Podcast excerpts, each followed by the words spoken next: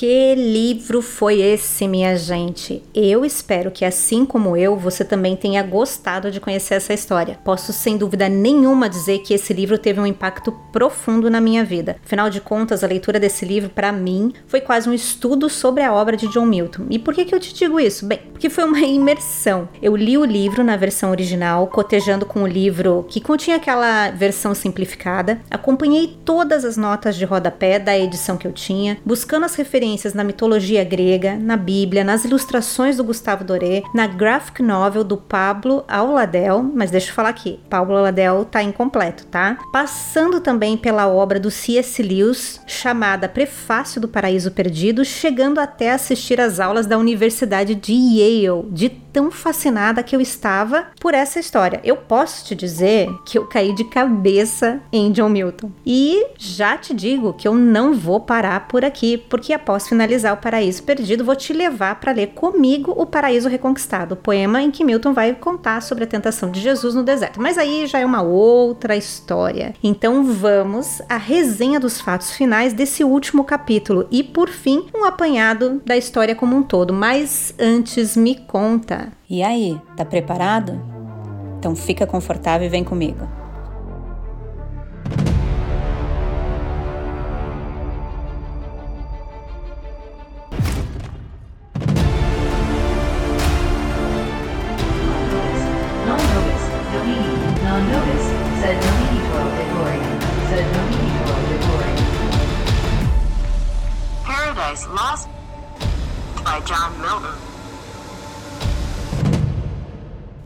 Confesso para você que eu consegui imaginar o casal caminhando de mãos dadas e no fundo o paraíso com os anjos guardando os portões. Eu conseguia até imaginar um céu rosado de um fim de tarde e até bateu uma certa tristeza pelo casal. Porém, já fui pro final do capítulo, né? Como sempre, eu me atravessando. Vamos lá, voltar pro início. Porque o início desse capítulo, ele é uma continuação dos eventos do capítulo 11, onde o anjo Miguel estava mostrando o futuro da humanidade para Adão. E lembra que no capítulo anterior eu fiquei com algumas dúvidas sobre essas visões? Bom, a primeira era que essas visões pareciam ser uma forma de tortura para Adão. Qual o significado daquilo? E essa minha pergunta foi respondida. Ao terminar a leitura desse capítulo, descobrimos que as visões se encerram com a promessa de redenção e salvação da humanidade, ou seja, haverá um tempo em que seremos livres do pecado e viveremos a vida que foi prometida para Adão e Eva. Deus poderia ter resumido e contado só o final feliz, mas ele decide mostrar para Adão que esse processo de expiação pelos pecados não será algo rápido e fácil, o que é uma verdade. Então, nesse ponto, entendo que essas visões, apesar de parecer uma punição, trazem um conforto e um alívio para aquele Adão que ainda não tinha entendido como as suas ações ecoariam ao longo dos tempos e se existiria um fim para tudo isso. A segunda questão que ficou em aberto pelo menos para mim no capítulo anterior, era por que Deus contou sobre Caim, sendo que Adão poderia interferir nessa história. Bem, terminamos o livro e essa resposta não veio. Nenhum aviso do tipo: Adão, não tenta interferir, pois você não vai conseguir. Nada. Não teve nada sobre isso. E sobre Caim, eu ainda tenho algumas dúvidas, mas essas estão naqueles manuscritos do Evangelho de Adão e Eva que conversamos na resenha do capítulo 11.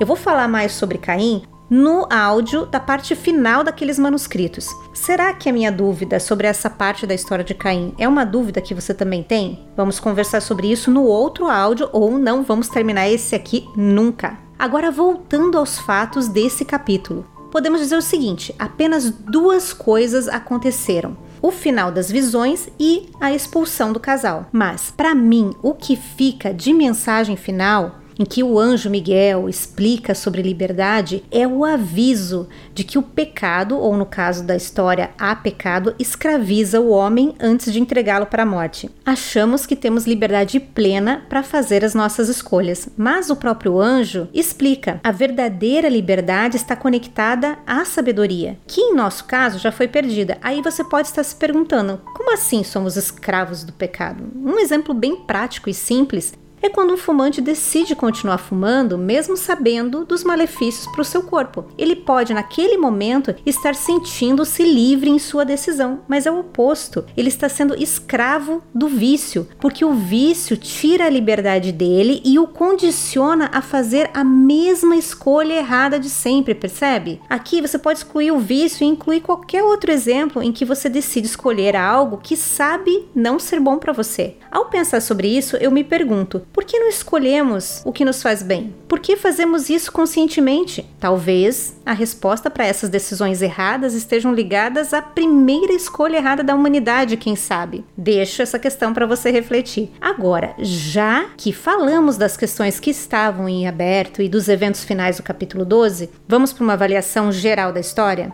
Porque sobre as visões de Miguel já não há mais muito o que dizer. E eu gostaria de usar essa resenha do último capítulo para dar aquele último nó e encerrar a história com você. Sobre o paraíso perdido ser um spin-off do Gênesis da Bíblia, que era algo que eu sempre comentava quando eu tentava explicar a história que eu estava lendo, eu fiquei ainda mais surpresa quando eu li na minha Bíblia uma nota de rodapé que falava sobre os versículos 1 e 2 do capítulo 1 de Gênesis. Eu vou ler aqui essa passagem para te relembrar, tá? Ela diz o seguinte, o versículo 1: No princípio criou Deus o céu e a terra. No versículo 2: E a terra era sem forma e vazia, e havia trevas sobre a face do abismo, e o Espírito de Deus se movia sobre a face das águas. Então, olha o que diz a nota de rodapé da minha Bíblia. Alguns teorizam que a criação dos céus e da terra, descrita no versículo 1, foi destruída no julgamento de Lúcifer. Essa teoria da lacuna assume uma extensão de tempo entre os versículos 1 e 2. O versículo 2 então começa a história da recriação. De acordo com essa visão, o versículo 1 descreve o primeiro ato criativo de Deus, enquanto os versículos 2 até o 31 seguem com uma descrição detalhada do seu trabalho criativo, com um interlúdio de negócios inacabados entre os versículos 1 e 2. Ou seja, existe uma teoria entre teólogos e exegetas que há uma história no meio. E o que Milton fez foi narrar essa guerra no céu para encaixar nessa lacuna.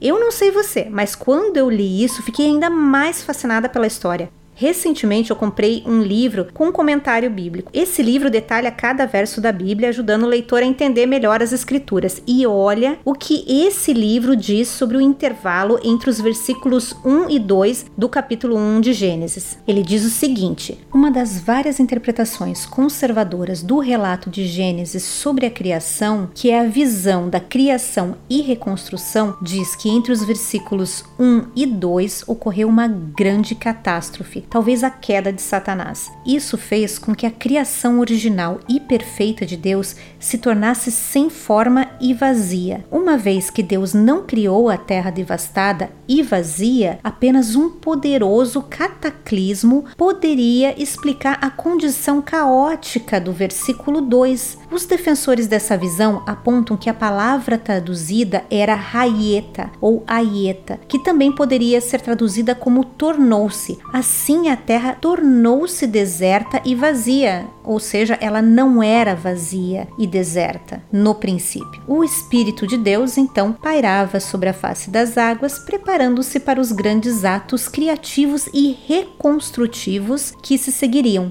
Os versículos restantes descrevem os seis dias de criação e reconstrução que prepararam a terra para a habitação humana. E, trabalhando com essa teoria da lacuna, a história de Milton parece se encaixar perfeitamente nesse espaço, nessa lacuna de tempo entre a criação do céu e da terra para a humanidade. Não é incrível o conhecimento bíblico de John Milton a escrever essa obra e propor o que ele propõe? Eu não sei você, mas eu fico impressionada. E não é à toa que Milton parece transitar tão bem pelos escritos da Bíblia ou mitologia, afinal ele podia lê-los no seu original. Ele era fluente em muitas línguas, como italiano, grego, latim, aramaico, hebraico, francês, espanhol, anglo-saxão e também falava um pouco de holandês. Seu conhecimento da maioria das línguas era imenso e precoce. Ele escreveu sonetos em italiano quando ainda era adolescente. Enquanto estudante em Cambridge, ele foi convidado em seu segundo ano para se dirigir aos alunos do primeiro em um discurso escrito inteiramente em latim. John Milton era incrível e isso se reflete na obra Paraíso Perdido. Agora você pode estar se perguntando como eu nunca ouvi falar dele. Bem, John Milton pode não ser mundialmente reconhecido como seu conterrâneo Shakespeare, mas sem dúvida está entre os grandes escritores de língua inglesa. Muitas podem ser as razões para que John Milton não receba toda a atenção que ele merece. Podemos dizer que, em sua época, ele foi uma pessoa não grata que apostou na derrota da monarquia, ou seja, ele ficou do lado perdedor e o lado vencedor deu uma sufocada na sua obra. Pode ser? Podemos dizer que uma vertente das autoras feministas do século XIX tentaram manchar a obra de Milton usando um clássico como escada para que elas ganhassem notoriedade. Quem sabe? Ou ainda que falar de Deus da maneira que o autor fez não é tão legal como falar do mago Merlin ou da bruxa Morgana. Pode ser. Ou simplesmente pode ser que, por sua obra não ter sido uma peça de teatro como as escritas por Shakespeare, ficou só entre os leitores de poemas épicos e não saiu da bolha. Enfim, podemos passar o dia teorizando, mas acho que nunca chegaríamos a uma resposta final. E na verdade, isso não importa muito. O que importa para mim é que mais pessoas conheçam o Paraíso Perdido. Esse é o meu objetivo com esses áudios, é espalhar a palavra de John Milton para leitores iguais a mim. Agora, voltando a falar de John Milton como escritor, podemos dizer que, assim como Shakespeare contribuiu para a construção da língua inglesa, Milton testou e expandiu os limites da poesia inglesa. E não só isso, ele também testou os limites do leitor, levando-os para uma realidade que vai além do cotidiano humano. Ao fazer isso, Milton expande os primeiros três capítulos de Gênesis e o transforma em um poema épico, apresentando a sua versão do céu e do inferno. E tem mais, ao lermos essa obra, saímos da nossa zona de conforto ao descobrirmos que pouco sabemos sobre o primeiro casal. São muitas lacunas a serem preenchidas. Milton as preenche e nos apresenta de maneira ímpar a sua versão. Mas não era que ele inventava as histórias fantasiosas apenas da sua imaginação. Essas lacunas tinham respaldos bíblicos, mitológicos e até científicos, no caso, com a ciência que ele tinha na época. O leitor resgata essa história tão conhecida da criação humana e embarca nas adições apresentadas por John Milton, fazendo com que os fatos narrados na Bíblia se misturem com a sua poesia. Eu não sei você, mas chegou um ponto em que eu precisei reler a história que eu achei que eu conhecia super bem para identificar o que era real no sentido teológico e o que era ficção de tão bem costurada que a história foi narrada. Obviamente, nem tudo são flores. Algumas questões apresentadas parecem não se encaixar tão bem como outras, vamos ter que admitir. Mas eu não acho que chegam a diminuir o tamanho desse épico. Ao meu ver, essa é uma obra que envelheceu bem ao longo dos séculos. Um ponto crucial na obra de Milton é quando percebemos que não nos identificamos com Adão e Eva antes do pecado. Como assim? Eu não sei você, mas eu, antes de ler O Paraíso Perdido, achava que entendia a pureza de Adão e Eva, mas foi o contrário. Lendo sobre eles antes da queda, achei que eles eram infantis e praticamente eu não conseguia me identificar com os personagens. Por outro lado, foi estarrecedor descobrir que eu me reconhecia nos sentimentos de Satan. Ou seja, ler O Paraíso Perdido foi algo além da leitura da história descrita, porque eu me pegava no meio da leitura pedindo perdão a Deus por eu ter pensamentos iguais aos de Satan, ou aumentando o tempo de leitura para buscar na Bíblia a base para a história que Milton narrava. E nesse momento eu confesso que eu descobri que eu precisava fazer uma leitura mais cuidadosa da Bíblia e iniciei um estudo bíblico em paralelo. Em outras vezes, lá estava eu lendo sobre mitologia, expandindo ainda mais meu conhecimento sobre os mitos antigos, enfim. Ao fechar o livro, eu não conseguia me desligar da história. Eu passava parte do dia fazendo conexões com a minha vida, com filmes, livros, enfim. Essa foi uma obra viva durante todo o processo de leitura. E já que falei de Satan e já discutimos ao longo da leitura sobre esse carisma de Satan com os leitores, um ponto alto do livro é acompanhar a degradação de Satan, que inicialmente é apresentado como um anjo de luz e no fim termina como um animal rastejante para atingir o seu objetivo. Quase uma inspiração para a madrasta da Branca de Neve, que era sem dúvida uma mulher linda, me arrisco a dizer mais bonita do que a própria Branca de Neve, mas que para matar sua rival se transforma em uma bruxa medonha. Viu só? Se deixar, podemos passar a tarde inteira aqui conectando essa história com outras. E falando em Satan, talvez você se pergunte por que eu o chamo assim, quando todos os outros personagens eu traduzo o nome para o português. Bem, porque para mim a tradução para o português trazia um peso muito grande. Em português, Satan vira Satanás que ao meu ver é um nome que soa mais forte e me incomodava ficar repetindo o nome dele o tempo todo. Por isso, ele foi o único personagem que manteve o nome em inglês. E sobre essa questão de Adão e Eva versus Satan, o que me ajudou a interpretar melhor os personagens foi a leitura do prefácio do Paraíso Perdido do C.S. Lewis, que nos ajuda a entender a nossa identificação com Satan, ao dizer que para detalhar o mal, basta que soltemos as nossas amarras, aquilo que nos detém detém e não nos permite agir apenas pelo nosso impulso ou pelos instintos mais crus de nossos desejos. Por isso, é também mais fácil descrever o mal. Já para descrever o bem, precisamos expandir em um longo período um momento perfeito e puro de nossa existência. Mas ao fazer isso, não soa natural, soa falso, quase como um feijão que perde o sabor e o tempero ao adicionar água demais para tentar fazer com que ele renda. Sabe como? Enfim, Lewis resume bem como podemos interpretar o poema. A primeira é ler a história de um deus tirano que provoca Satan e Satan apenas reage aos acontecimentos, e a segunda é um deus justo e misericordioso, que percebe que não há arrependimento em Satan, por isso não há perdão para ele, mas reconhece arrependimento na humanidade e é misericordioso em oferecer uma saída para o pecado. Cabe a você decidir de que lado você está. E para finalizar, vou adicionar aqui um trecho da leitura do poema em inglês, interpretado por uma atriz de teatro em um debate Shakespeare versus Milton. Sempre recomendei para você a leitura do livro, porém sei que nem sempre isso é algo possível. Por isso eu vou colocar esse áudio aqui, porque eu realmente gostaria que você ouvisse pelo menos um pedacinho do poema no seu original. Primeiro, porque ele é lindo, e segundo, para que você fique ainda mais próximo do que o autor idealizou ao escrever essa história. Esse áudio nos mostra aquele momento em que Satan descobre que Adão e Eva não poderiam comer do fruto da árvore do conhecimento, e a partir dali ele começa a divagar sobre por que Deus não deixa eles comerem da árvore do conhecimento, por que o conhecimento seria mal, e também encontra ali uma maneira de não apenas atingir Deus, mas acabar com o homem. Olha lá. Yet let me not forget what I have gained from their own mouths. All is not theirs, it seems.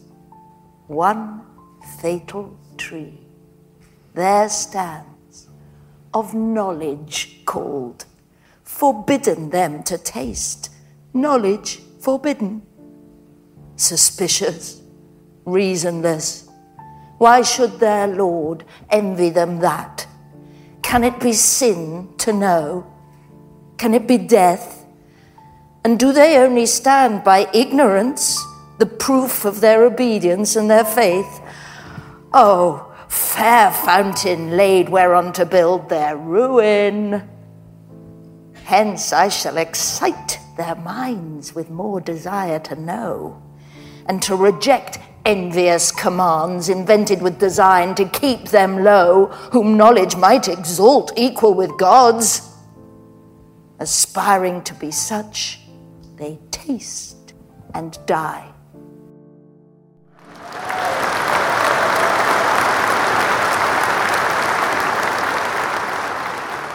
O link completo desse debate estará na descrição desse áudio. Por motivos de direitos autorais, acrescentei apenas um trechinho, mas confere lá caso tenha ficado curioso para ouvir mais.